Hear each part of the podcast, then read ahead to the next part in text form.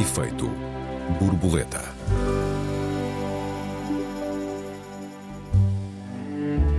Todos os dias há alguém que usa no debate político a palavra meritocracia, mas e se ter mérito fosse afinal uma ideia distópica? O que é e o que pode ser exatamente isso da meritocracia? Bem-vindos a mais um Efeito Borboleta, eu sou Joel Neto. Eu sou a Raquel Varela, bem-vindos. Olá Raquel, boa tarde. Olá, Diz-me Joel. uma coisa, Raquel. Quando é que tu deixaste de acreditar na meritocracia? Ou n- ainda acreditas nela ou nunca acreditaste?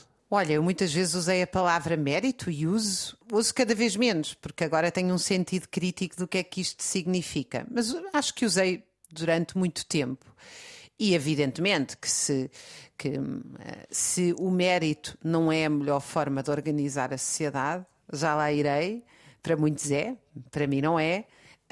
As alternativas que se têm colocado em cima da mesa até agora, que é sociedades que são baseadas em privilégios muito mais restritos do que até o próprio mérito, ainda serão piores, não é?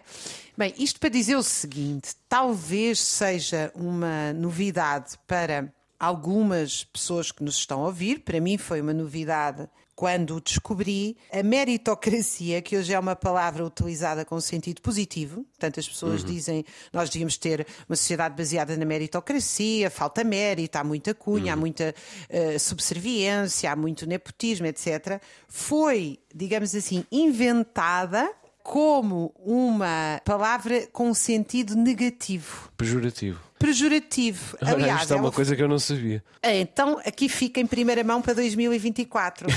Foi o sociólogo britânico Michael Young que publicou em 1958, contra uma reforma do ensino que tinha sido feita no Reino Unido, uma descrição de uma sociedade distópica que se chamava The Rise of Meritocracy. Portanto, a ascensão da meritocracia. Porquê? Porque a Inglaterra, pelas mãos do Partido Conservador, introduziu um sistema que vigora ainda noutros países, que é as crianças seriam selecionadas com 11 ou 13 anos a partir do seu talento para seguirem cursos mais exigentes ou cursos em que só, eh, enfim, aprenderiam a execu- a executar tarefas mais simples.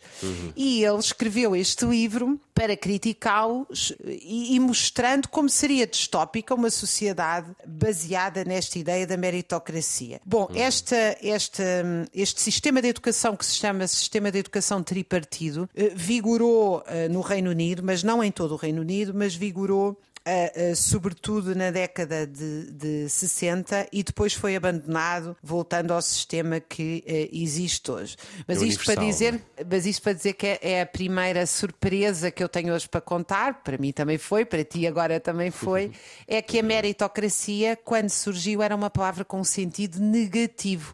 Agora, uh, como é que nós passamos desta ideia Mas tu Para- defendeste-a com, com, com sentido positivo. Portanto, tu já usaste Olha, essa palavra com sentido positivo. Eu já usei esta palavra com sentido positivo, não é? Dizendo, bom, se é para avaliar pelo mérito, então vamos ser sérios e avaliar realmente pelo mérito, uma vez que, evidentemente, que mesmo quem, do ponto de vista liberal, defende eh, a meritocracia, eh, frequentemente, depois o, o que existe na prática é que ela não é sequer a meritocracia, que já é uma distopia, já lá vamos, porquê, eh, ela é realmente aplicada, ou seja, os esquemas, eh, independentemente de- das pessoas partirem de lugares diferentes, o que acontece sempre, e essa é a grande crítica que se faz à meritocracia, não é? Todos nós, nós não partimos todos na pole position, eh, e portanto essa era a grande crítica a, a- a uma escola desigual. A verdade é que mesmo aqueles que defendem a meritocracia, eh, se verifica que na prática ela não existe porque os privilégios de classe, de origem social, de relacionamentos, etc., acabam por se impor. Mas eu, quando a usei, usei-a pensando assim, por exemplo, eu estou a pensar nos concursos científicos. Bom, se é para termos um regime de competição e escassez, que eu não defendo, então ao menos que seja um regime de competição e escassez, claro, quando muitos daqueles concursos eram obscuros, não é? Eh, E continuam, na minha opinião, a, a falta de transparência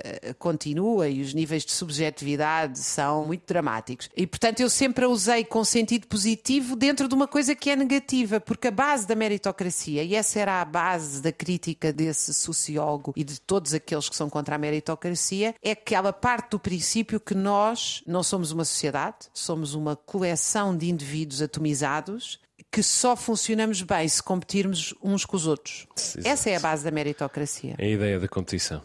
O que é que tu achas? Achas que nós só funcionamos bem se competirmos uns com os outros? Não de todo, e acho que o próximo salto que é preciso dar na civilização é precisamente repensar toda a relação com os recursos e com a escassez. Se tu me permites, a razão por que eu insisti tanto na possibilidade de tu teres alguma vez usado a palavra de meritocracia é porque me parece que é normal nós, ao longo da vida ou em determinados momentos da vida, oscilarmos no olhar sobre esta questão. Parece-me que é normal que o nosso olhar faça um percurso no olhar sobre esta questão e que é uma questão absolutamente central. Na verdade, é uma questão de entendimento do mundo e de organização, de entendimento de como uma sociedade deve ser organizada. Eu já acreditei, como tu, ou pelo menos proclamei a ideia de meritocracia, alguns ao meio da minha vida, em que me senti ou deixei que me identificassem com uma ideia mais liberal de visão da sociedade, talvez tenha sido mais à direita, inclusive. E não parece que isso seja uh, anormal.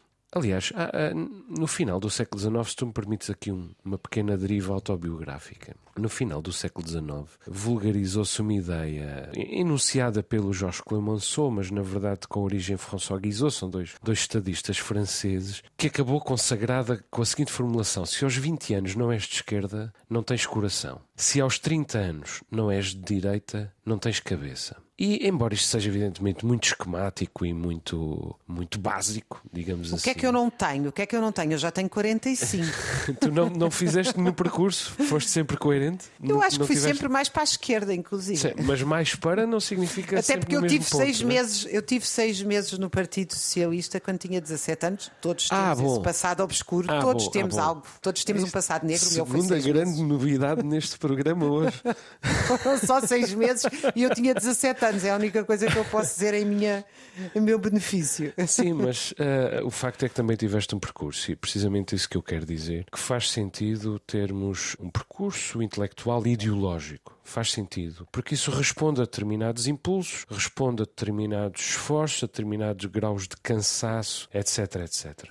Aos 20 anos é normal que nós proclamemos o sonho e o sonho universal e os direitos para todos. E também é normal que aos 30 anos, depois de 5 ou 10 anos no mercado de trabalho, que é infelizmente profundamente competitivo, nós olhemos para o sonho e proclamemos: bom, mas o sonho dá, dá imenso trabalho, mexam-se também. É? Quer dizer, parece-me que este é um percurso mais ou menos natural. Mas tu sabes, Raquel, que ao chegar aos 40, eu senti-me de volta aos 20 anos de alguma maneira e apeteceu-me acrescentar à velha frase do Clemenceau, essa velha frase de se aos 20 anos não és de esquerda não tens coração e aos 30 não és de direita não tens cabeça, apeteceu-me acrescentar a frase e se aos 40 não és de esquerda novamente não tens esperança. E eu acho, eu acho que isto tem um pouco que ver com a idade.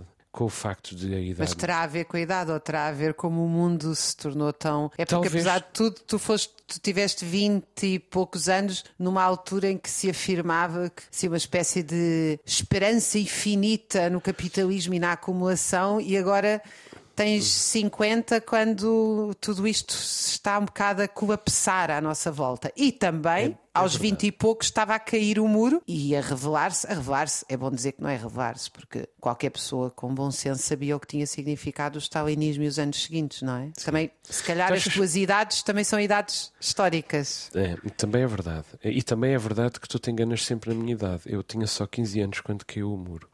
Ops, peço Não desculpa, mas tu estás um charme, mas tu estás um charme. Mas olha, hum, sim, é possível que isto também responda a determinados, eh, a, a determinados momentos históricos, é verdade. Mas também não me parece anormal que a idade nos torne, por um lado, um pouco mais sentimentais, mas sobretudo por outro, menos cínicos. Eh, Quer dizer, porque eh, acho, pelo menos, acho que o tempo traz ao de cima a, a verdadeira natureza das pessoas. Como se diz às vezes do tempo e do vinho, não é? O tempo azeda aos maus e melhora aos bons. Eu gostava de acreditar que no caso das, das pessoas decentes, o tempo lhes reduz uh, o cinismo. Mas seguramente outra das circunstâncias que me mudou foi o facto de querer ter filhos, de ter um filho finalmente, de ter animais, de viver no campo.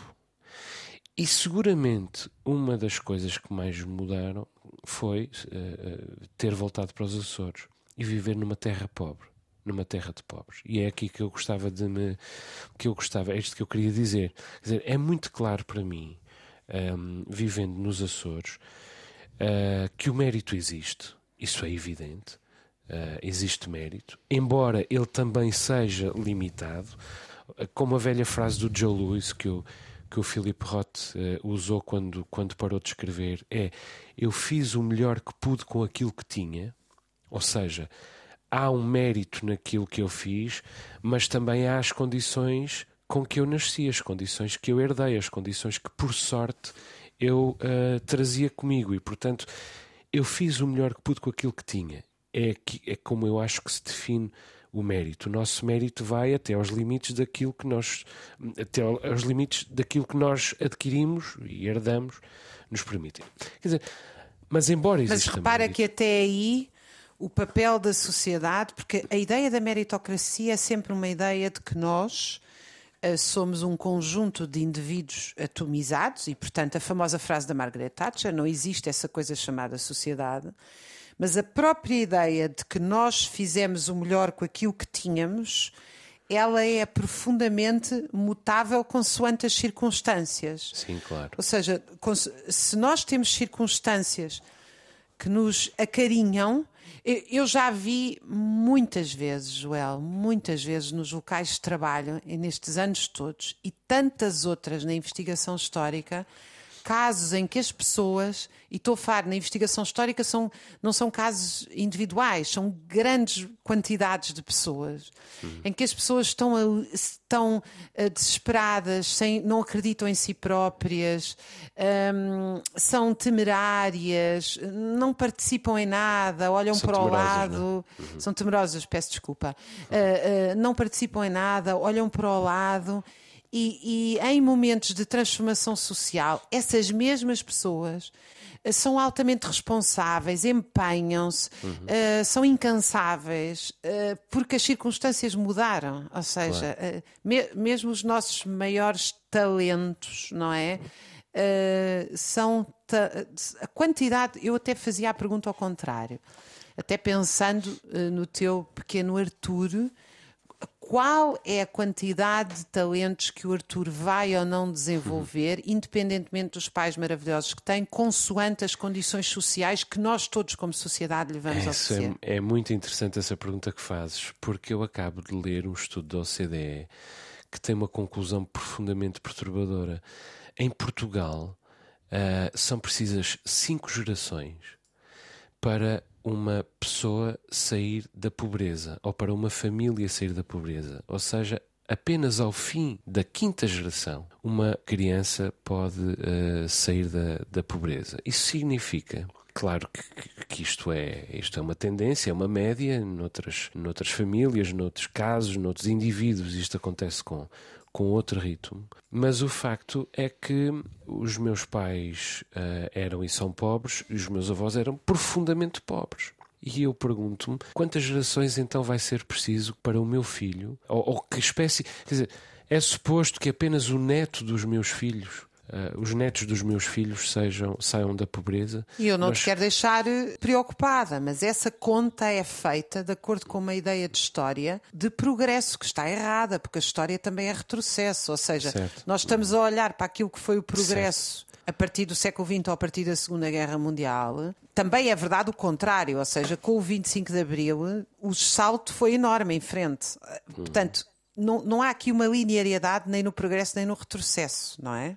Exatamente. Isso é uma média. Sim, e acabamos de sair de uma pandemia que nos mostra bem eh, a, a ideia de retrocesso. Não, claro. Só não a aprendemos se, se não quisermos. Raquel, estamos a chegar ao final da nossa eh, primeira parte. Deixa-nos fazer um curto intervalo, já retomamos o nosso debate. Até já. Até já. Efeito borboleta.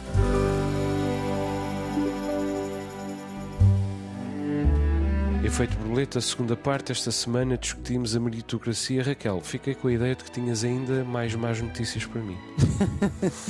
eu, eu, espero que não, ainda por cima nos 50 anos do 25 de Abril, já sabes que eu acho que as transformações estão sempre a virar aí de uma esquina da história. Mas o que eu queria dizer é que nós só saberemos se o teu Arthur é apaixonado por pintura, por tocar um instrumento, por escrever, por uh, viajar e conhecer o mundo, tirar fotografias, ser carpinteiro, ser eletricista. Tudo isso nós só vamos saber se ele puder ter acesso a esse saber. Ou seja, o que é que eu estou a querer dizer aqui? A primeira coisa que eu estou a querer dizer é que nós, enquanto família, pais, o núcleo familiar. Eu vejo muita gente hoje, sobretudo desgostosa com o que se passa na sociedade uh, e que acha que as vidas em comunidade são impensáveis, as ideias igualitaristas ou socialistas ou outras que existam do ponto de vista do bem comum, que são impensáveis, muito desgostosas porque dizem o seguinte: eh, toda a minha perspectiva de mobilidade social, de conseguir que os meus filhos tivessem uma vida, etc., está aí por água abaixo, porque uh, tudo me aparece como retrocesso, de, decadência, etc.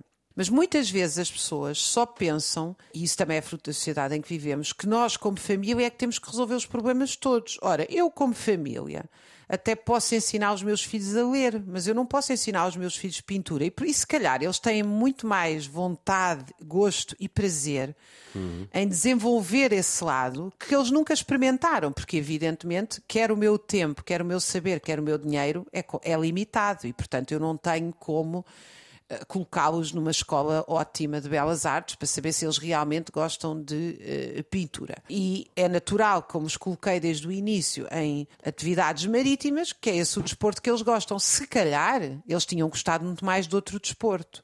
Ora, o que eu estou aqui a querer dizer é que a sociedade que eu defendo não é uma sociedade de competição em que. Porque repara bem, o que é que quem defende a meritocracia defende diz? O problema da nossa sociedade é aquele meme famoso em que três crianças estão a tentar ver um jogo de futebol, mas o muro é muito alto. A criança mais alta vê perfeitamente, a criança média não, e a pequenina vai precisar de muita ajuda para ver igual. Mas repara bem, esse é o ponto de partida, porque o ponto de chegada é o mesmo, é o ponto da competição. Ou seja, só a partir do momento em que nós criamos o mesmo, o mesmo elevador social para todos, então a partir daí eles começam a competir e só os seus talentos vão determinar quem é que vai ganhar. E a minha pergunta é: mas porquê é que alguém tem sempre que ganhar? Porquê é que uhum. ganhar é um verbo que nós usamos sistematicamente? Uhum. Estamos, é? estamos totalmente de acordo. É, é, toda uma, uma revisão deste programa que é urgente fazer e neste momento nós eh, chegou a altura, provavelmente, de se discutir com critério a ideia de um rendimento eh, básico universal. Aliás, esse debate está a ser feito. A ideia de uma sociedade justa, mesmo para aqueles que querem estar de fora, que não querem jogar o jogo. Eu parece-me que esse é o salto uh, seguinte.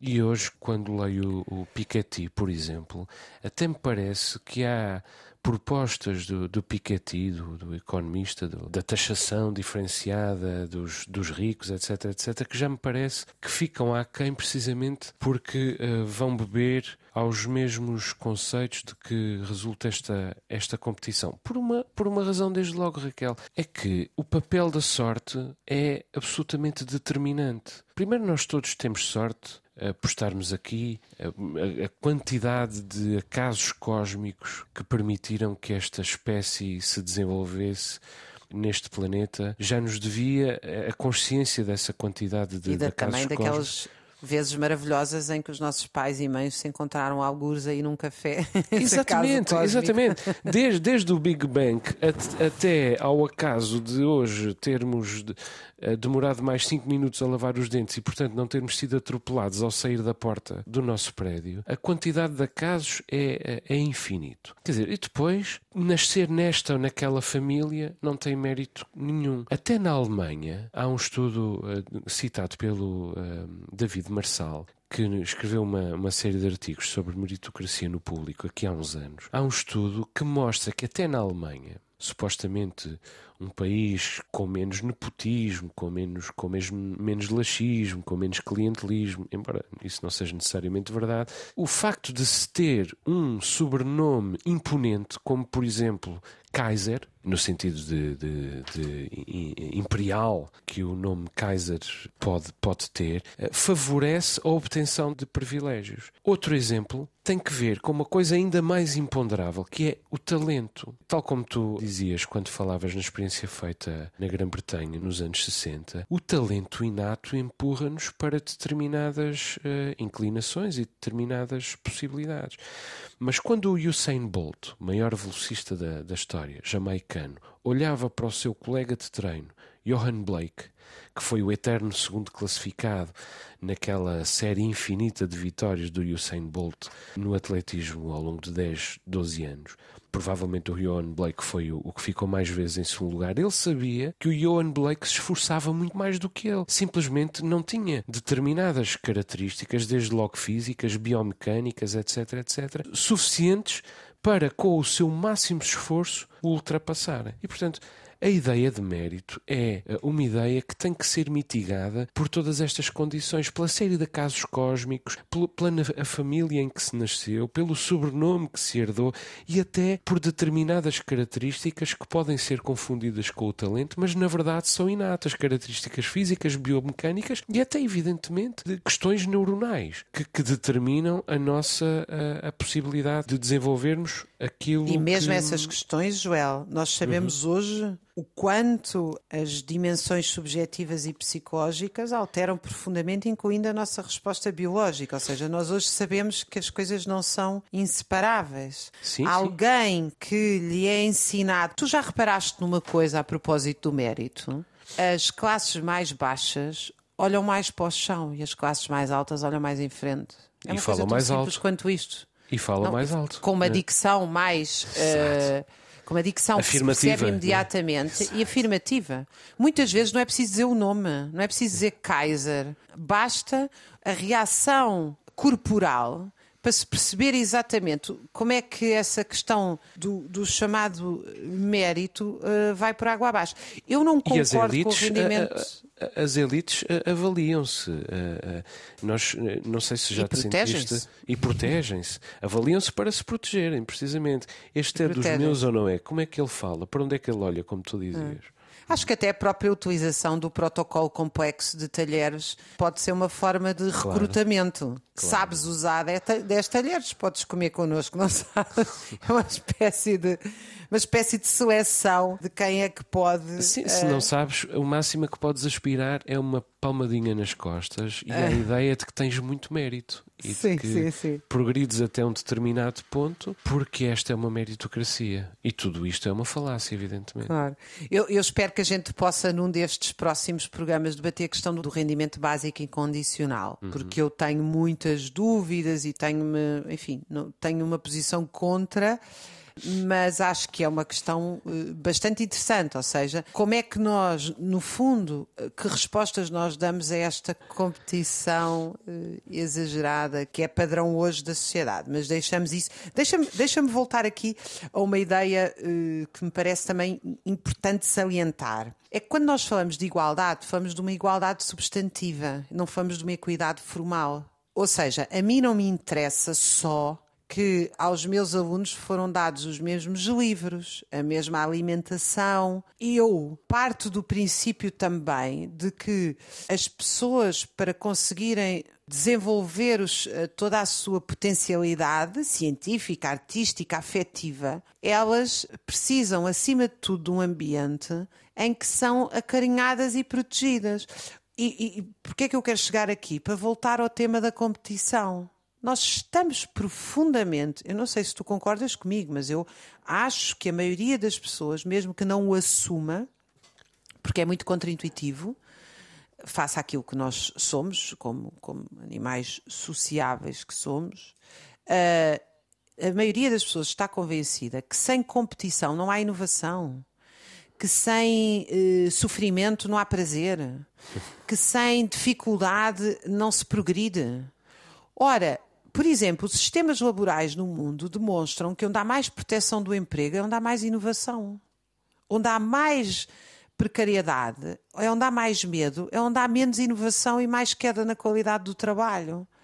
Portanto, esta ideia de que nós só progredimos se olhamos para o lado e pensamos, eu vou ter que lhe ganhar. Repara bem, mesmo a nossa noção de liberdade. A nossa noção de liberdade é a noção de propriedade. A criança, aquele exemplo da criança. A criança, uma tira um brinquedo à outra e, e bate-lhe na mão e fica ali definida a propriedade do brinquedo. Eu, evidentemente, sou a favor da, da posse de bens individuais e, e, do, e, e, por isso mesmo é que eu sou contra a meritocracia, porque eu sou realmente a favor da expansão da liberdade individual, que acho que não é possível numa sociedade de, desigual. Mas a ideia fundamental é que aquele brinquedo ou é de um ou do outro, ou seja, a minha liberdade implica Uh, implica menos liberdade para ti. Um tem liberdade de ter o, o brinquedo, outro não. Quando nós não ponderamos que o brinquedo podia ser dividido, estar umas horas com uma criança, outras horas com outras, ou a melhor ideia de todas, que é brincarem juntos com o brinquedo. Porque o fundo, o fundamental, eu não estou aqui, evidentemente que é muito fácil extrapolar estas minhas ideias e conhecendo-me ideologicamente para a ideia, então vamos lá dividir tudo, ou vamos. A ideia não é essa, quer dizer. Exato eh, Quer dizer, uma família tem que ter a sua casa. A ideia é uma que... lógica montante, é uma lógica que presida isto tudo, não é? É a lógica da cooperação. É a e a lógica da cooperação. da cooperação é a lógica da liberdade. Uhum. Pois se eu não posso ter um brinquedo, se eu não posso ter uma casa, se eu não consigo ser, se eu não sou ensinada a pintura, o que é que é a minha liberdade? É uma liberdade formal de eu dizer que, ai, não gosto, não tenho talento. Eu fico muito triste, muito triste, quando vejo alguns professores, nem todos, felizmente, sobretudo os professores, porque eh, com os pais e outros não entendidos em educação, eu já espero que não saibam o que estão a dizer, quando dizem assim, ele não tem jeito. Uhum. É, uma, é uma coisa tremenda. Alguém pegou naquela falta de jeito e tentou, e tentou mudar as condições para que tivesse jeito, sabes? É, é, é, é quase como se fosse uma naturalização de condições da sociais. Exato. Da impotência. Não tem jeito uhum. para pintar, mas alguma vez ele pintou? Uhum. Tirando os rabiscos que faz numas aulas rapidamente. Sim, sim. Isso não é pintura, evidentemente. Exatamente, é porque além disso há uma linguagem que a pessoa que declara que a criança não tem jeito não consegue decifrar, porque a pintura não tem nada a ver com desenhar ou com ser, ou com ser capaz de reproduzir uma determinada figura. De pintar é, um, é a expressão de afetos, de emoções, de, de sensações, de pensamentos. Quer dizer, isso pode-se fazer até de uma maneira que, é, que esse, esse, pai que declara que a criança não sabe pintar, não sabe ele próprio a partir de uh, decifrar. Eu também gostava de dizer, gostava de forçar a nota no que uh, diz respeito à fé que os, sobretudo uh, os pobres, uh, possam ter na ideia de, de mérito. Para mim parece muito claro que nós não dependemos só de nós. Não basta ter ambição, não basta ter esforço, não basta ter dedicação.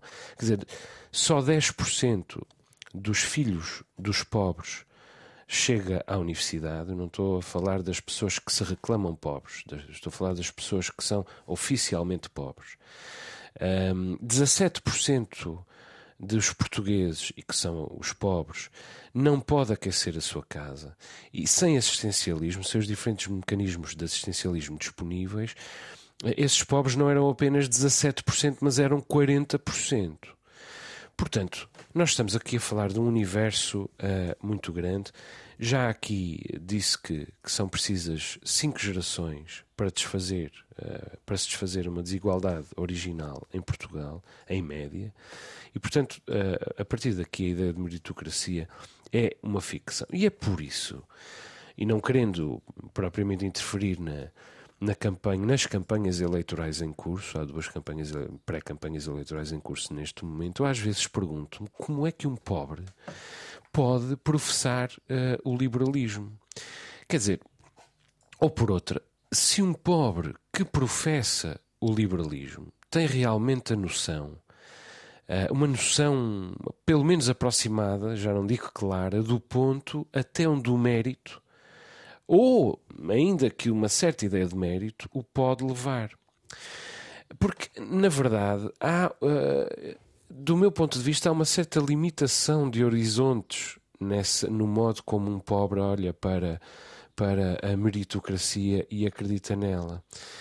Porque, quer dizer, uh, um, só, pode, só pode realmente acreditar se não for capaz de conceber aquilo que vai continuar a ser-lhe vedado. A, a, ideia de meritocracia ou de consagração uh, pelo mérito anda sempre paredes meias com a palmadinha nas costas, deixa-me deixa voltar esta, esta expressão, porque é realmente através, é realmente um dos esquemas através do qual a, a, a, a autoproclamada meritocracia seduz os incaustos, os incautos, a palmadinha na, na, nas costas.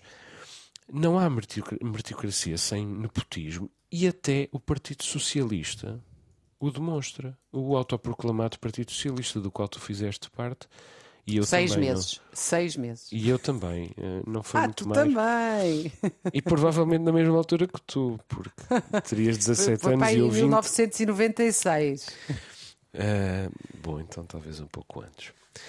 Mas o facto é que a iniciativa liberal, que é quem mais uh, propõe, uh, propaga e, e proclama a ideia de meritocracia, acaba de, de fazer com uh, o mérito de Carla Castro aquilo que fez.